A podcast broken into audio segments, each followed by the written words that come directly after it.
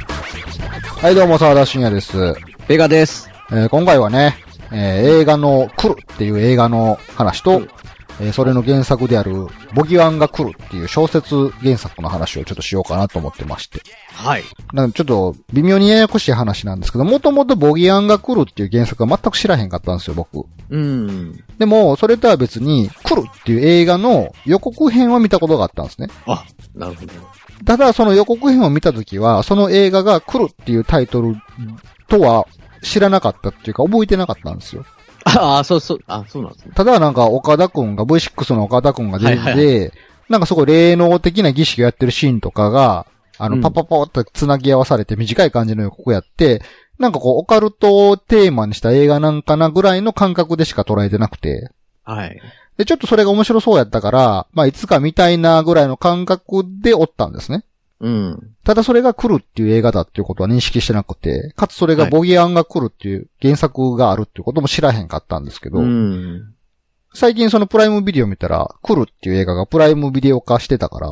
はいはい。まあ、ただで見れるやん、見んよと思った時にベガさんが自分とこの番組でボギアンが来るの話をしてて、はい。であれってあの映画のことやったんやってなったんですよ。うん。あそうなんそこで初めて合致したっていう。はい。だから全く何も知らない状態から始まったんですけど、来る、来るから見たってことですよそうね。のえ映画の方から。はい。で、ペガさんが自分とこの番組で、なんかボギアンが来るが結構怖いって話をしてて、はい。で、かつ、ペガさんもなんか原作の小説を読んだんではなくて、はい。オーディブルっていうアマゾンが提供している朗読サービスを使って聞いたっていう話をしてそたうじゃそうないですか。そう、聞いた。要はその本を読んだわけではなくて、ボディ、うんボギアンが来るの原作を朗読してるやつを聞いたって話をしてて、 そうですね。で、その朗読しているナレーターの人のこの演技が上手いとかいう話をしてて、はい。なんかそう怖い怖いみたいなこと言ってたじゃないですか。うん。だから僕はすごいこう、なんていうのかな。その怖い、怖いイメージの、怖い映画なんだとか、怖い話なんだってめっちゃ思ってたんでああ。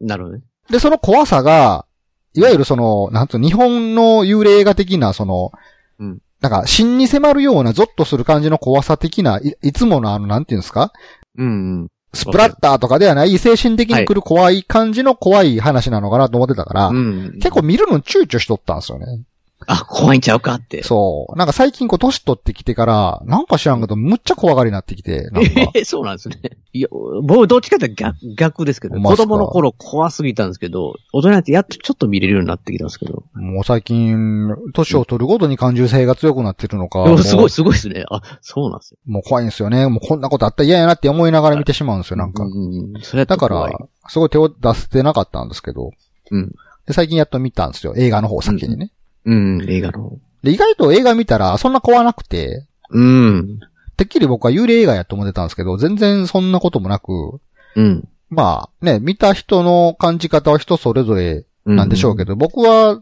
なんかどっちかというと人間ドラマ重視やなっていうプラス、はいそこにちょっとオカルト要素を足して、なんやったら、映画の後半戦は、なんか、霊能体制みたいな感じで、ちょ っとアクション映画でしたから、そうですね。なんか全然ホラー映画ちゃうやんと思って。うん。じゃあ、見れた見れたと思ったんですけど、はい。なんか見てたらね、なんか、まあ、なんていうんやろ、満足はしたんですけど、ああ、楽しかったな、つって。うん。話的に全然ピンとこえへんところがたくさんあって、うん。なんか全然わからんぞと思って、そうなんですね。映画から見ると。そうなんですよ。で、ペガさんに、これなんかめっちゃ端折られてませんかって話をしたら、うんまあぜひ原作読んでくださいって言うから、うん。そっか、やっぱ原作を読まなあかんかと思ったけど、うんまあ最近はもう文字のある本読むのしんどくてね。いやいや、いや、ま、漫画とかすごいこの作品語られてますけど、いつも。漫画はね、漫画の中にある吹き出しの中にある文字っていうのは、あれ文字じゃないんですよね、結局。あれも、 え違うんすか漫画に書かれてある吹き出しの中の文字も、あれは一つの絵なんで、絵として認識してるんですけど、なる、なるほど。なんか小説に書かれてる文字は文字として認識してあるから、読んでるとすごい疲れてくるんですよ、目が。なんか。うんうんうん。まあ、目は疲れませんよね、最 近。そう、なんかあのーほんま年取ってくると、夕方以降目がしょぼしょぼしてくるじゃないです か。あわかる。わかります。 なんかすごいピンと回らへんし、なんかしょぼしょぼってなってくるから、そう。なんか本を読むのしんどくて、うん、大変やなと思ってた時に、あ、オーディブルって言ってたわと思って、ベガさんが。あ、そう聞いてくれましたかそうオーディブル。あおじゃあ俺もこれでやろうと思うっんて。うんうん。まあ結論からすると、オーディブルすごいいいなと思って、ほんまあれ。ああマジですかあれは本当にね、あの、文字を読むのが辛くなってきた人にすごいおすすめやなと思います わ、ほんま。確かに。なんか月額1500円なんですよね。そうですね。で、月額1500円で毎月1回コインっていうのがもらえてて、うん。で、そのコインがあれば、1ヶ月2冊はタダで読めるみたいな感じなんですけど、うんうんうんまあ聞けそうる厳密に言うと。うん。まあなんせその、や、体験してみると結構便利で、うん。まあ聞いてるだけでいいっていう。うん。で、結構僕ね、あの、Kindle とかで文字なる本読むときは、はい。その iPad とか iPhone の、あの、リーディング機能、読み上げ機能を使ったりするんですよ。ある、そっちはど、どんな感じなんですか違い的に。あれはね、言ってもあの、Siri が読むみたいな感じやからあ、ああいう感じ。うんまあ、抑揚はあんまりないですよね。うんうん。で、やっぱりちょいちょい間違えるんですよ、読み方。あ、間違ったりもするんですね間違ったりするんですよ。だから結構ね、なんて言うんやろう。なんやろう、聞き流してしまうことが多いですね。うーん。でも、オーディブルはちゃんとこう、感情を込めて、ね、はい読。んでくれるから、うん。結構こう入ってくるというか、普通に。うんうんうん。こんな聞いてても、ちゃんと物語、ちゃんと頭の中入ってくるんで、便利やなと思って、うん。ちょっと続けたいなと思うんですけど、やっぱりこう月額1500円プラス作品代価ってなると、なかなかちょっとね、おいそれと、うんうん。え全然ネットフリックスの方が安いでってめっちゃ思ってまうんですよいね。や、まあまあ確かにね、それはわかりますけど。ただ読みたい本があるときは、あの、朗読っていう手段はすごいいいなと思いましたね。このボギアンが来るも結構登場人物多いんですけど、うん。あのーちゃんとナレーターの人が、なんか役柄わ演じ分けてうん。。ね、呼んでくれてたじゃないですか。そうだ、声が、声が違うんですよね、言い方が。そうそうそう。なんか声優ほど別にね、声色変えて言ってるわけじゃないんですけど、うん。ちゃんとその、そのキャラクターの性格に合った読み方をしてくれるから、うんなんかあの、女性キャラとかもなんか違和感がなくて、うんうんうん。うまいなと思いながら聞いてたんで、うん。なんかすごい良かったなっていうのがあったんで、はい。まあまあ、あの、余談ですけど、小説読むの辛い人はこのオーディブルっていうのを体験していただくと、最初の30日はなんか無料なんで、そうですね。一冊試せますよ。そうです。ね。で、まあそんな手段でボギアンが来るを、まあ、読んだというか最後まで聞いて、やっとこう、なんつうんですかね、映画の中で不可解やったところとかが合致したんですよ。あ、なるほど。で、映画と原作を通して初めて、あ、こんな話やったんやっていうのが分かったんうん。、で、まあ、その話を今回しようかと思ったんですけど、はい。難しいのが、これ結構、なんていうんですかね、映画と原作でやってること逆のことが多ないですか、なんか。逆、え、逆って、え、どういうことですかまあ、まずその、映画だけ見て何が分からへんかったかっていうと、はい。結局映画だけ見ると、うんボギワンってなんやねんってなるんです よあ。た、あたちだ、確かにそうですね。あ、それはそうやと思います。まあまあ、その、え来るっていう映画自体はね、あの、ちょっとオカルトエンターテインメントとしてはそれなりに楽しい感じの映画なんで、うん。まあそんな長くもないので一度見た方がいいですよって話やし、うんでもし映画見てちょっと興味持ったら、原作のボギワンが来るは触れた方がいいですっていう、うんまあ。紹介をしておきましょう。はい。こっからはちょっとネタバレをうん。ネタバレなの。挟みます。はい。まあ、ネタバレ知ったとて別にって感じの内容ではありますけど、まあ、確かに。うんただその原作の、僕ちょっと映画の方先見てしまったんですけど、はい。もしかしたら原作先に見読んだ方がいいかもしれないですね。といというのも結構あの原作は何章か構成になってるんですけど、はい。結構一章、一章、第一章の主人公が結構な前振りになってるじゃないですか。そうですね。あれ結構映画やったら、しょっぱなでなんかすごいその仕組みが分かってしまいがちなところがあって、うん。なんかそういう意味では原作を何も知らない状態で原作を読んで、母はなるほど面白かったなって言ってから映像化した映画を見た方がいいかもしれないですけど、うん。まあまあまあ好きなように感じて見てくれたらって感じなんですけど、えーちょっとここからはネタバレを含めた話をしますんで。えー、映画だけ見るとね、うん。そのボギアンって結局なんやねんってなるんですよ。なりますね、確かに。で、最初はその、そもそもなんかわからへん現象なのか妖怪なのか悪魔なのかわからへんけど、なんかようわからんものに追い立てられる話かなと思ってたんですよ。うんなので、最後の最後までボギワンって形出てこないじゃないですか。ええ出てこないですよね。だからこう、そういう話なんかな。なんかわからないけど、超常的なものに追っかけ回されてみんなが悲惨な目に遭う話なんやってうん。思ってたんですよ。そういう映画なんやと思ってたんですよ。うん。え、明日、えそう見終わってから見終わってことです、か見終わった後も。そもそあ、もマジ、ですかあ、あそ見も終そわった後もそんなか、あ、そこ映画だけだ、そういう風な感じ。そもそもだってあれ映画だけ見てたら、なんで襲われるようになったかとか、まあ、いまいちパッとわからないんですよね。あ、確かにそれはそ、あ、そうですね。で、なんか、か最後の方に、チサが呼んでるとか、なんかそんな話になって、うん。なんかふわっと、その、主人公誰でしたっけあの、妻夫ひ木で、ひで、ひでき秀樹。田原秀樹と、えー、かな、かな。奥さんのかな。うん。秀樹とかなの、まあ、何らかの夫婦のズレとか家庭不和が、うん。その知差の子供の知差の中にある、まあ、ネガティブな感情とか、マイナスな感情っていうのを引き起こして、それがボギアンを読んだ、みたいな感じなのかなってああ。いう、なんか、なんかどっかそういう、そのことこ、うん。松たか子のやってたことこって役割はい、この、とこです。すごいパワーを持った霊能イス。者はい。が最後そんな感じの話でちょっとなんかまとめてたから、え、そうなんやって思ったんやけど、でうもんボギーワン自体は、秀樹が子供の頃におじいちゃんの家にも来てたじゃないですうんか。来てましたね。 じゃあなんでとか、なあ、確かにそうです。じゃあなんでなんで、すよか、つ、なんかあのー映画の冒頭の方のその、なんか葬式が通夜のそれはいはい、あります。シーンで、もともとあの土地の伝承的にはなんかボギーワンっていうのがいて、なんかあのー悪いことした子供はさらわれるとか、うんうんうんあとあ、のー、秀樹が子供の頃に遊んでた女の子が、そういううんうんなんか、連れ去られたんかなボギアうん。ン。そうです。そうですね。匂わせがあるじゃないですか。あんな感じがあるから、じゃあ、え、えチサが原因なん今回の出来事はってなったら、そうではないわけじゃないですか。うん。じゃあなんでボギアンそもそも、秀樹のとこ来てんのっていうのがすごいわかんないんですよ。映画だけ見てたら。うん。確かにねあそこは、わかんないですよね。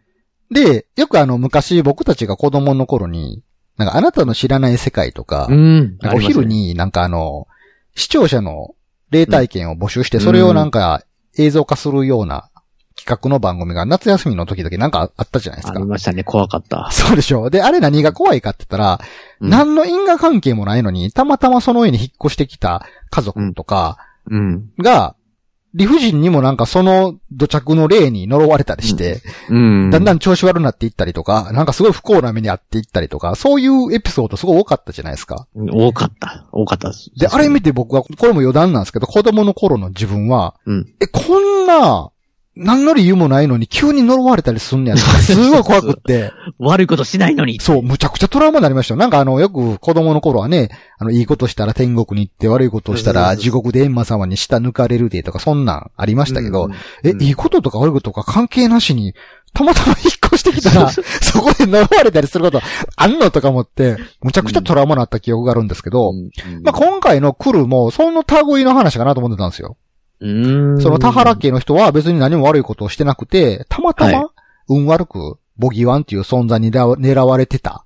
うんっていう感じなんかなと思ってて、どこまで行ってもそのボギーワンっていう存在が謎やったんですね。うん。で、かつ映画の方では最後、その、まあ、一応その松たか子演じるコトコっていう大霊媒師が、ボギーワン退治するぞって話になった際に、むちゃくちゃ大掛かりな、なんかこう、儀式みたいなのが組まれるじゃないですか。すごいですよね。もうなんか、日本中集まってるみたいそうな。そうそうう。あアベンジャーズみたいな感じで そう、シンゴジラみたいな感じで、あの、あ、そうそう、シンゴジラ。もうコトコが、こう、日本の警察の中枢にも力を持つ権限を持っていて、ボギワンを退治するために全、日本全国から有力、有能な霊媒師を集結させて、で、ボギワンが、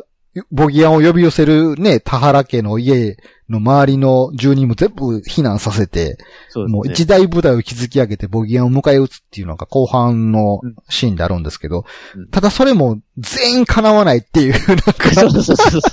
あの、沖縄から来たユタのおばちゃんたちとかも、なんか、うんめちゃくちゃ強そうな、なんか、強そうでしたね、あれ。むちゃくちゃ強い霊能師なんですけど、めっちゃ表面軽いみたいな感じで、そうそうそう東京に観光しに来てーみたいな感じで、うんで、バリクソ余裕かましててどれだけ強いのかなと思ったら、全然ボギアンに歯歯が立たない。集結する前にやられるってい、そううですなねんか、だか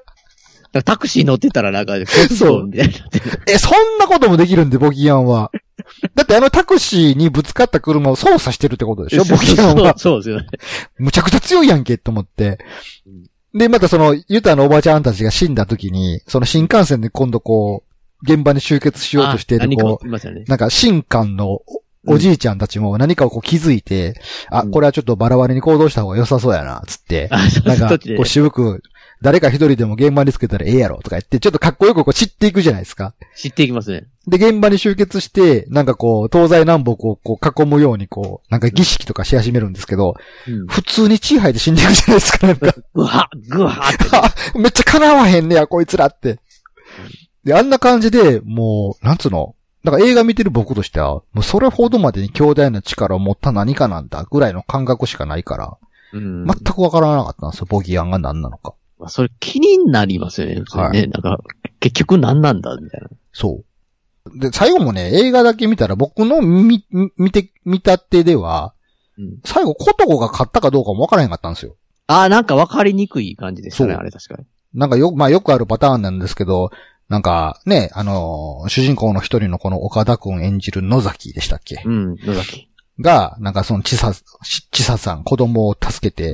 うんその現場から脱出してね、ここは私に任せていけみたいな感じで、うんうん、うん。その、霊媒師のコトコが、かかってこいみたいな感じになった後に、うん。ね、めっちゃなんか、舞台となるマンションの窓から血がドッパーって出て、バー ッ、ちょっとバーって出ましたね。で、あれは一体何やねんと思って、え、コトコ負けたんとか、そう、何の血相打ち何みたいな感じで、その後のことが全く語られへんじゃないですか。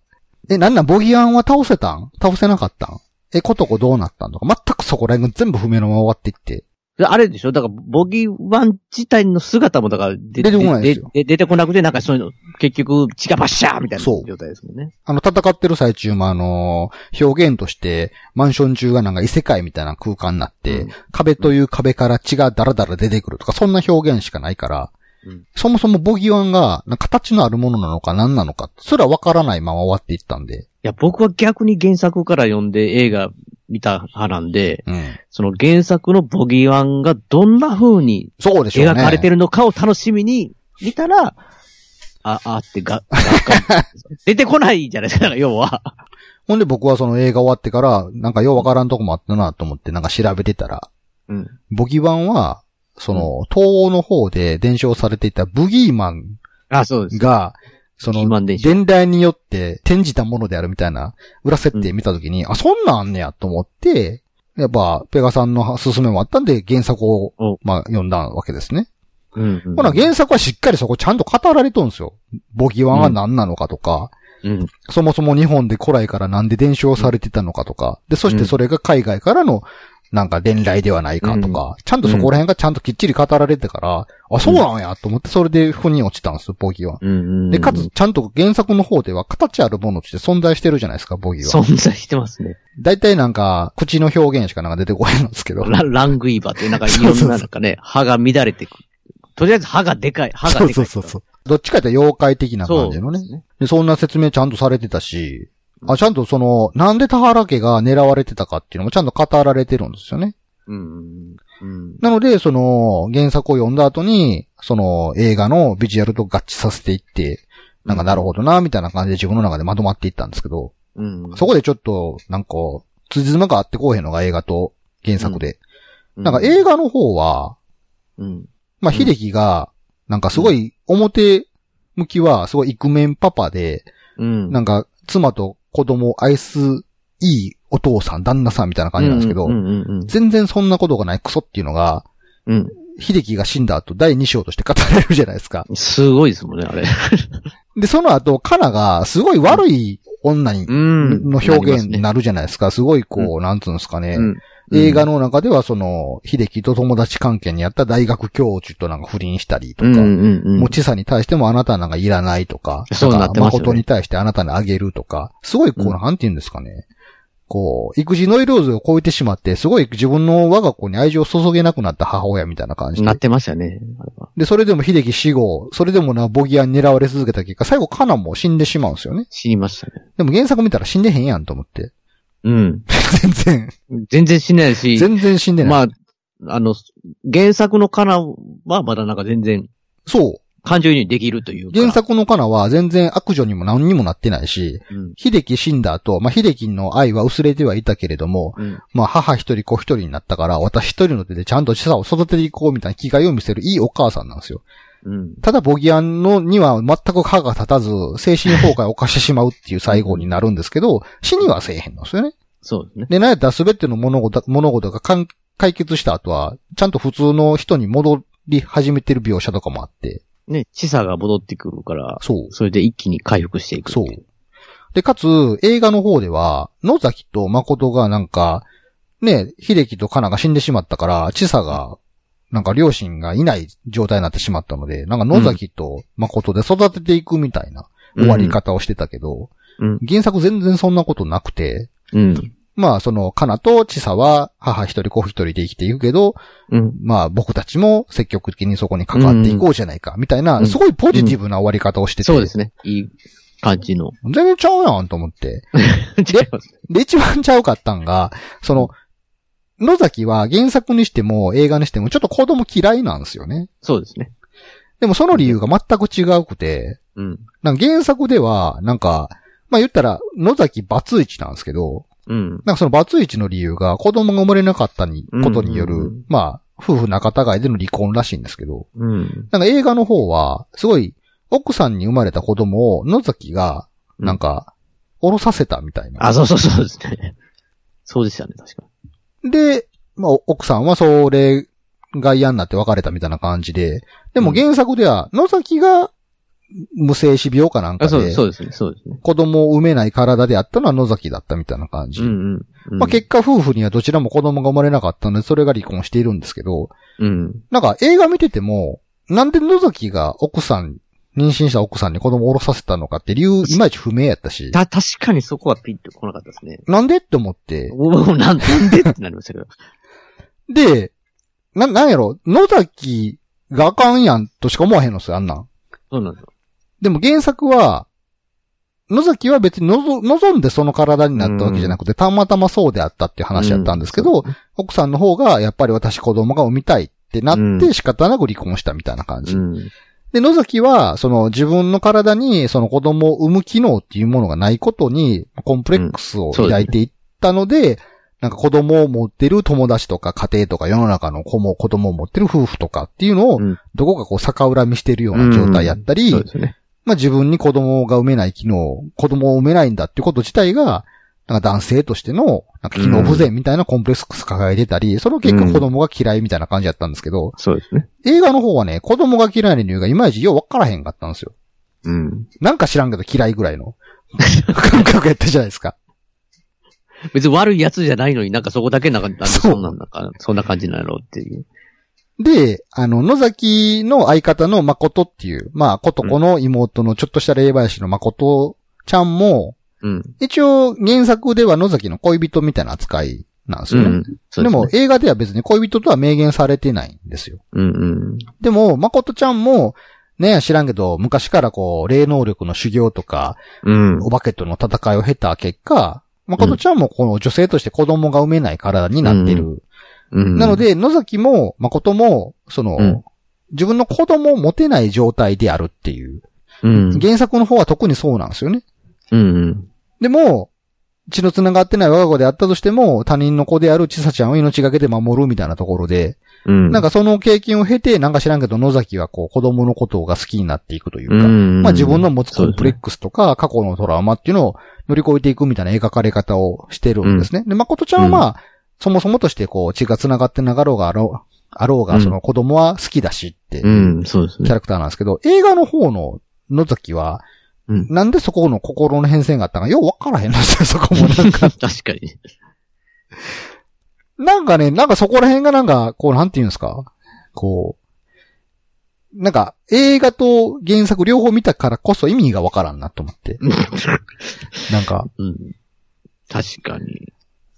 でも、映画の方は、ラストの、あの、霊能対戦のシーンはすごい見応えがあったかうら、ん、うん。でも原作は結構ラストバトルは狭い狭い世界の範囲の戦いじゃないですか。そうなんですよ。だから、まあ、スケール感はあれなんですけどね。ただまあ、まあ、ボギュアンとガチでバトルするんで、なんかこう、まあ僕はその、原作の中での、なんかその、歯、とにかく歯が、歯が、口がでかいボギュアンに対して、こう、コトコが、こう、ガツンって、なんかこう、噛まれるというか、挟まれそうなとこを、上下の歯を、なんか両手、両手でこう、広げたままで、で、なんかこう、食い、ひなん、なんですかね、止ま、止まるというか、そう、そのシーンがあるんですけど、うん原作の中で。うん。それが映画で見たいなと思って、もう映画をすごい楽しみにしてたっ ていう。いや、だからそのスケールがすごい盛り上がっていくじゃないですか、映画。バンバンバン、もうすっごい。で、そっからボギャンがバーンって出てきて、みたいな感じになるのかなと。思ってたらそれがないままそれこそ血がドバーってな って。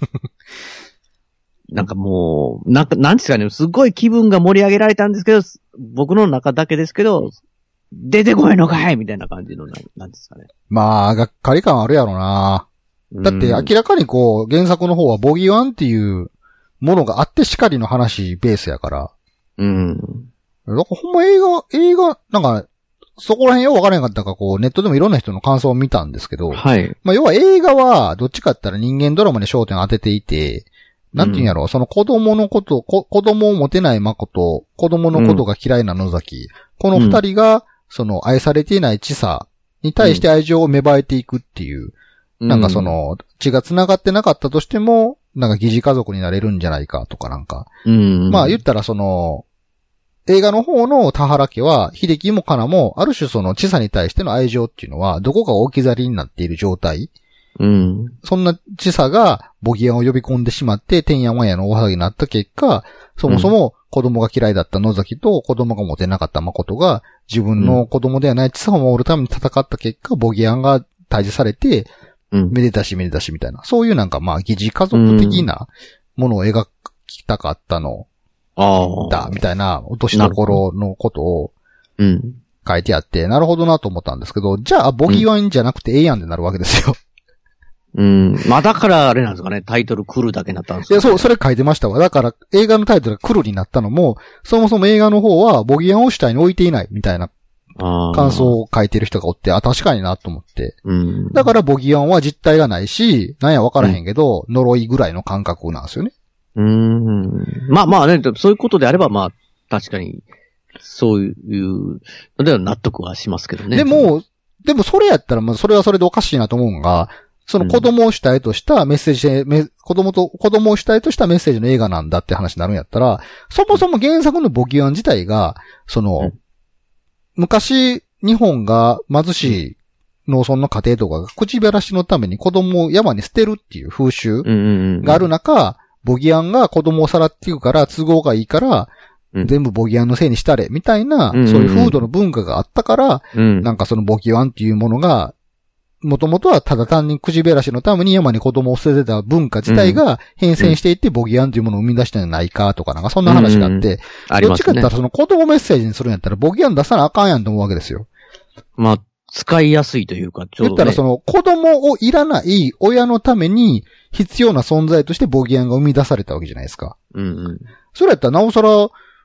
子供の大切さとか愛情とか疑似家族とか家族の話とかするんやったら、うん敵対するボギワン映画にも出せよって思うんですけど、うん。そこはなんか無視されるっていう、なんかようわからんことになったんですよね。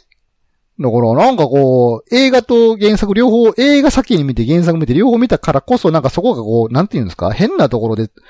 ごっちゃになってもうて、すごく、どういう映画や、どういう話なんでめっちゃ思ってまうんですよね、この話。うん。でそういう意味では原作も別にホラー、ホラー小説ではないよなと思って。うん。オカルト要素が、まあ、含まれている、うん。まあ、どこにでもあるような、夫婦の中にあるズレとか悪意とか、うんうんうんなんかそういうのを描いた人間ドラマなんだろうなっていうふうにうはん思うんですけど。うんうん。だから、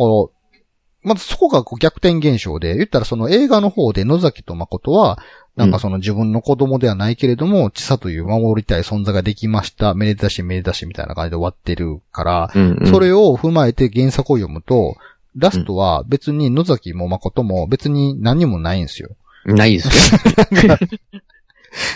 単純に野崎と誠が田原家の会を解決したってうんいううん結論そうそうそういう感じしかなくてうん、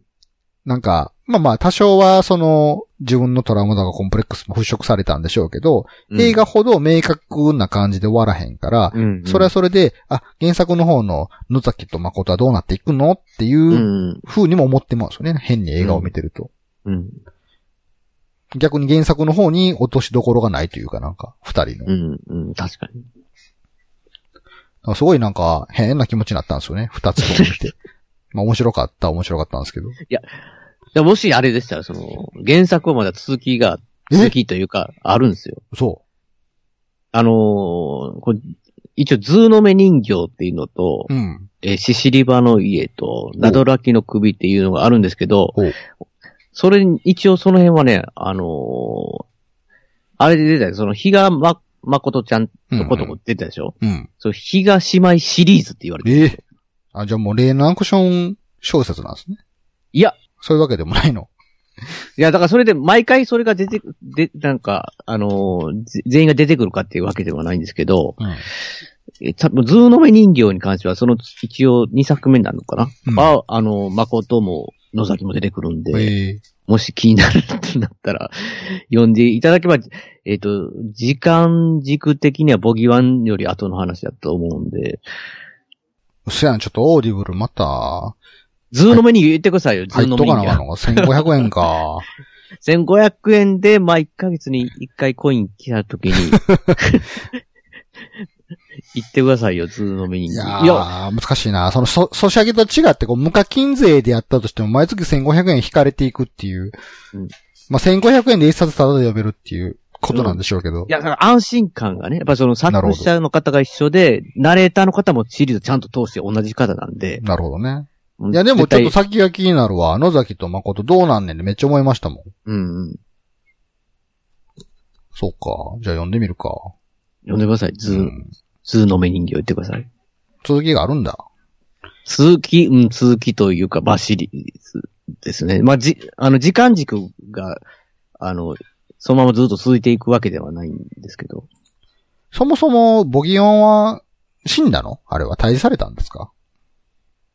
なんか小説、小説の最後結構そこら辺、意外と、あの、映画は、なんかあ、うん相打ちなのか負けたのかようわからん感じで終わっていきましたけど、うん原作は一応ちゃんと勝つじゃないですか。勝ちますね。勝ったけど、なんかちょっと、これで全てが終わったんですかみたいなことを聞いたら、うんなんかわまだわかりませんみたいなことを、コトコが言ってたじゃないですか。あの、基本的にそういう回は、なんか、すぐには、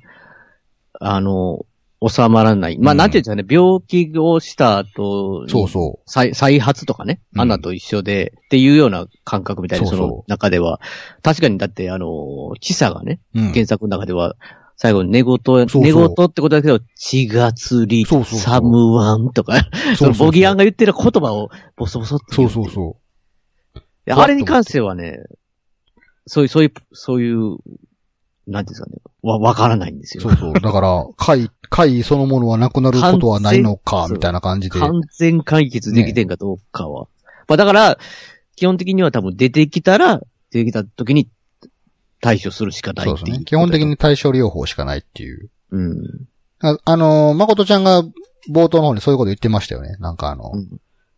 あの、風邪になったらこうしてくださいみたいなことは言えるけど、風邪がなんで起こるかとか私わかりませんって。そうあれがなんか、すごいリアルという か。そうですね。めっちゃ納得しましたね。対処の仕方を教えられるけど、原因が何なのかってわかりませんって。知る必要もないって。ね、ね最初、だから、そういう会を終わって、秀樹が、その、誠のとこ行って、どうしたらいいんですかって言ったら、夫婦仲良くしてください って。 えって、バカにすんだみたいな。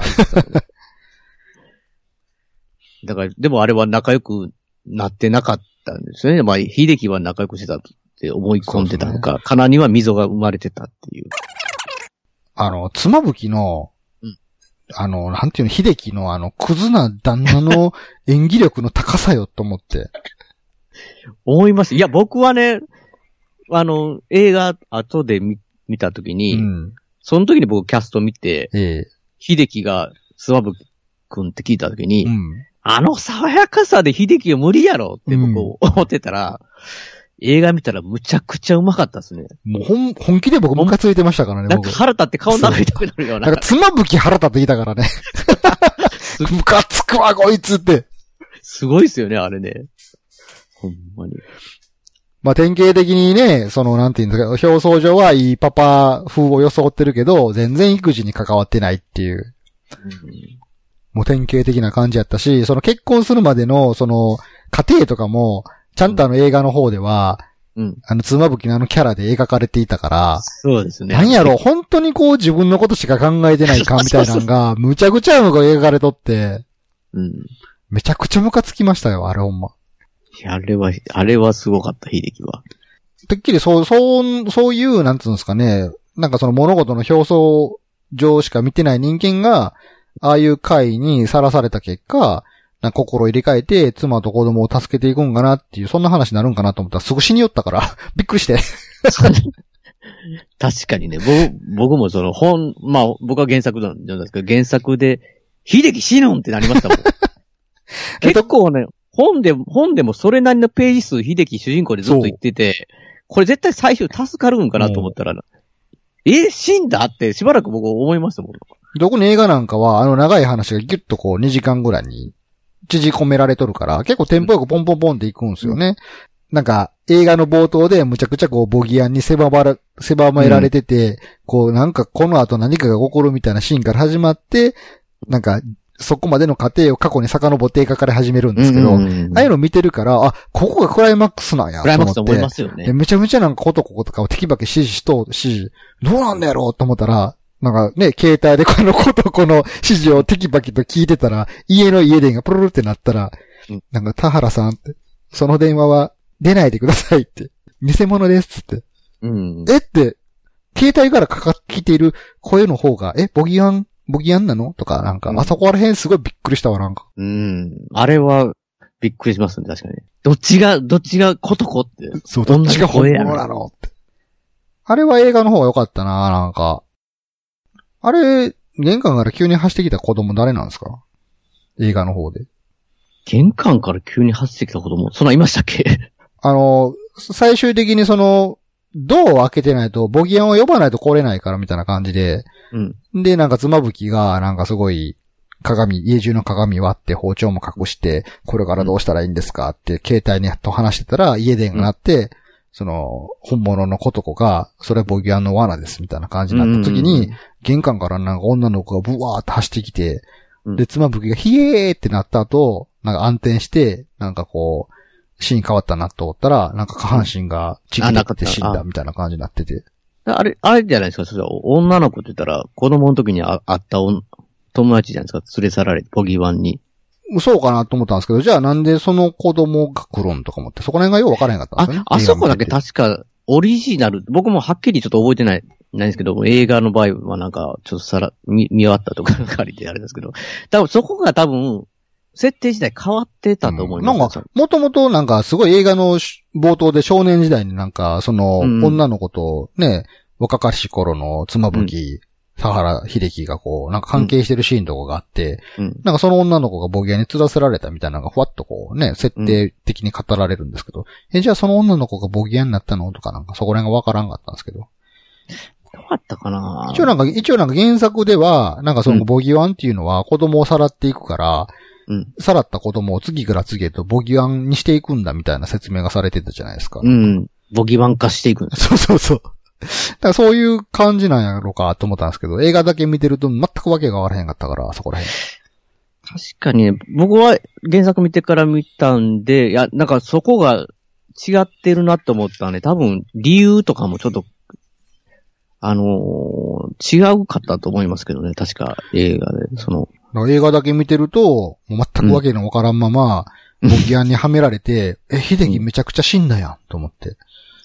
うん。あれびっくまありし、たな、まあでも原作でも頭カップですもんね。あそうなんですよね。原作どっちかってあの、口がメインやから、かじられるっていう描写が多いんですよね、なんか。いや、ただだから、あの、かじられる瞬間まで僕は、秀樹どうにかして生き延びると思って ましたから。いや、ま、いや、僕、この本、本、まあ、オーディブルですけど、うん最初から最後まで秀樹が主人公と思って、ずっとそうね聞いてたん、聞いてるんで、まだ、まあ言ったら中盤ぐらいじゃないですか、あの状態。で、いや、もうでも、ボギワンが入ってきたなと思って、うん目の前に口をかっぱり開けているって、うん秀樹目線で書いてるし、要は、小説じゃないですか、その文章も。うん。その、客観じゃなくて。そうそで、口が開いてきて、今まで嗅いだことない匂いがしているみたいな、なんか歯が出てきてってなって、う。うん。で、最後、なんかこうガリっていう音がししたみたいな感じ。 そうそう。ぎギリギリという音を聞いた。と そうかそう言そうって。そう、あ脳みそからき、脳みそに刺さってるみたいな音が聞こえて、あ、これか、え、これも死ん、いや、死んでるいや、しいや、死なへんやろいや、死んでるみたいな感じで。で、次の章に行ったらたら、秀樹が死んでから2週間とかって。そうそうそう。あれこれ誰いや秀樹じゃなくなってる。あ、カナかと思いながら、で、でも、ひ全然ショックじゃないみたいな感じで、え、どういうことどういうことえ、奥さん、え、あんだけ守ろうとした秀樹がカナとちさをって、え、か、え、ど、どういうことってな、なりましたよね。いや、あれは、あのー見せ方はすごい見事というか、びっくりしましたね、ほんま。ね、人が、の、要はだからし、視点というか変われば、全然同じそうなんですよね現。象というか、あれも全く違で、あう。の、裏側が語られる部分に関しては原作の方がすごいこう巧妙で、なんか、秀樹目線で語られた全てのことの裏側を、カナ目線で全部語っていくじゃないですか。うん。で、そこで語られるカナ目線の出来事が、ほんま秀樹クズやなっていう 感じの。そうなんですよ。だから小説やったら、2章読まないと、秀樹クズっていうのはわから全ない。然ないですよ。いやじゃないですか。僕、2回聞いたんですよ。うんボボリはね。だから、ええもう、だから、カナの視点の時になったら、秀樹すごいクズやなって、ひどいなって思いながらでも、もう一回聞いた時の最初の一章聞いてたら、秀樹そんなに憎めなかったんです よ。なぜかまた。だからやっぱ怖いなと思う、人の心って、なうんかんその人の、なんかこう、あるじゃないですか、喧嘩とか友達の話で聞いて、あいつこんなんでって言って、うんでもお互いのやっぱり話聞かんなわからんなっていう、まあ典型というか、うんこう、秀樹目線だったら、そこまで秀樹悪くなかったんかなと思いながら、2周目でもまたカナンとこまで行くと、ややっぱり秀樹ひど いなって思いながら聞いてしまう。まあよく言うんが、あの、真実はね、それぞれの人の中にあると。うん。で、事実は一つだけやと。そうそう。またその事実の感じ方っていうのは人それぞれやからっていう。そうそうそうだから、あの点においては原作先に読んどったら方が楽しいと思うんですよね。うん映画やったらもう完全に妻夫木の演技力すげえから、最初からこいつあかんなって思わせるんですよ。あかんなって思いましたけど、でもその、言ったら、いわゆる本で言う2章に映画でなったら、今度、カナンもあかんなってなってきてしまうまあ確かにね 映カナンが画の。まあ、つ、妻夫木も、妻夫木じ、秀樹自体にもちょっと同情してしまうのがあるな、映画はな。確かうに。んそんなんされたら。一応秀樹も、まあ、良きパパではなかったけど、あの、い一旦野崎が言うじゃないですか。な、良きパパではなかったかもしれないけど、最後まであなたと子供のことを案じていたよ、とか言って。うんその気持ちは本物だった、みたいな感じで。まあ確かになんかあのカナが悪女化してしまうこと自体で、秀樹のくずさがちょっと薄まるよなとは思うよね、映画は。原作やったら、カナンはやっぱり秀樹のこと好きじゃな、な、なもうなくなってたとか、こうんういろいろありますけど、秀樹のこと責めてたけど、最後の最後、ボギワンに、千里以上に襲われてる時に、うん。一番最後の最後で覚醒するっていうか、うん。秀樹はあんなんだったけど、私たちを守ろうとしてきたって、なんか、すごい、あのー秀樹はわ、あんなんやったけど、私たちを守ろうとしてきたっていうのがすごい、こう、思ってて、私も戦わなければ、みたいな感じで、そうね。覚醒する感じのとこがあるじゃないですか、やっぱりその家族に向けての愛情自体は本物だったのだっていう尊重はされるよね、原作の方うんがうん。そうそう。それもね、映画の前になないというか、もう 完全に、秀樹クズみたいな感じ。映画の方は完全にカナ自体がこう、育児ノイルズを、ノイローゼを超えてしまって、カナ自体が子供に対して愛情を持たなくなってしまう。あれがね、もうどうでもいいみたいな感じになってましたね。その浮気相手の方に出て。しかもあのーあれ、あのーしひ、秀樹が死んだ後、一応野崎が家に来て、一応森地をこんなんで待った方が、つ って、家のところに森地を置くんですけど、その後、めっちゃなんかニヤってしながらバキバキに踏むんですよ、そのあ森の地を。顔が 怖かったと思かなってと。。黒木花も演技うまっと思って。すっごいっすよね、あの人ね。ほんまに。あのー、カナも、その黒木花が演じるカナの、その演技の話もそうなんですけど、あの、秀樹のあの、田舎に帰った法人に参加してる時の、うんなんて言うんですか、あの、いたたまれなさとかそうそ、なんか、田舎特有の、ようわからん盛り上がりと、うん。こう、身内とか親族だけうんうのんようわからんノリとかに、そのカナはついていけないんですよね。ついていけないですよね。ほ僕んで、カナはちょっと席外しますって言ったらバリクソ文句言われたりしてて、 なんか、で、その文句も秀樹は別にた、咎めることもなく、なんか、うんああいう田舎の嫌な、うんなんつうの、表現っていうのがすごいわかると思うっんうまい、て、うまいですね。で、その後シーン変わったらめちゃめちゃカナ、タバコパーフ、ファー。うんで、一応なんかカナ自体もなんかすごい実の親から愛情を受けて育てない描写もあるんですよね。うん あれあはりますね原作も共通なんか。うん。ただ原作はさらっとしか表現されてないですけど、映画では露骨にこうなんかダメなお母さんみたいなのが出てきて、うんうんうん。あ、もう全然この子自体もなんか、そんな愛情深い家庭じゃないんや、みたいな感じで思うんですけど。だなんかそれ、それがあるからなおさら映画の方のカノは第2章でこう全てを放棄するんですよね。うん。もう子供の愛し方がわからないみたいな感じなのか知らへんけど。うん。でもなんかあのー一生懸命家でご飯作っとんのに、うん。旦那は能天気に外食しに行こうぜとか言ってう、ん。で、なんか、チサはどっちがいいか聞いてみなよとか言って、うん。チサは外でご飯が食べたいとかそ言れっはて。言うわ、言うわって子供は外で食べたいって。で、綱吹きも、ほら、じさんもそう言ってるから、そうでご飯食べようよ、とか言って。うん。でも、カナはもう、ご飯つ、夜ご飯作ってるんですよね、なんか。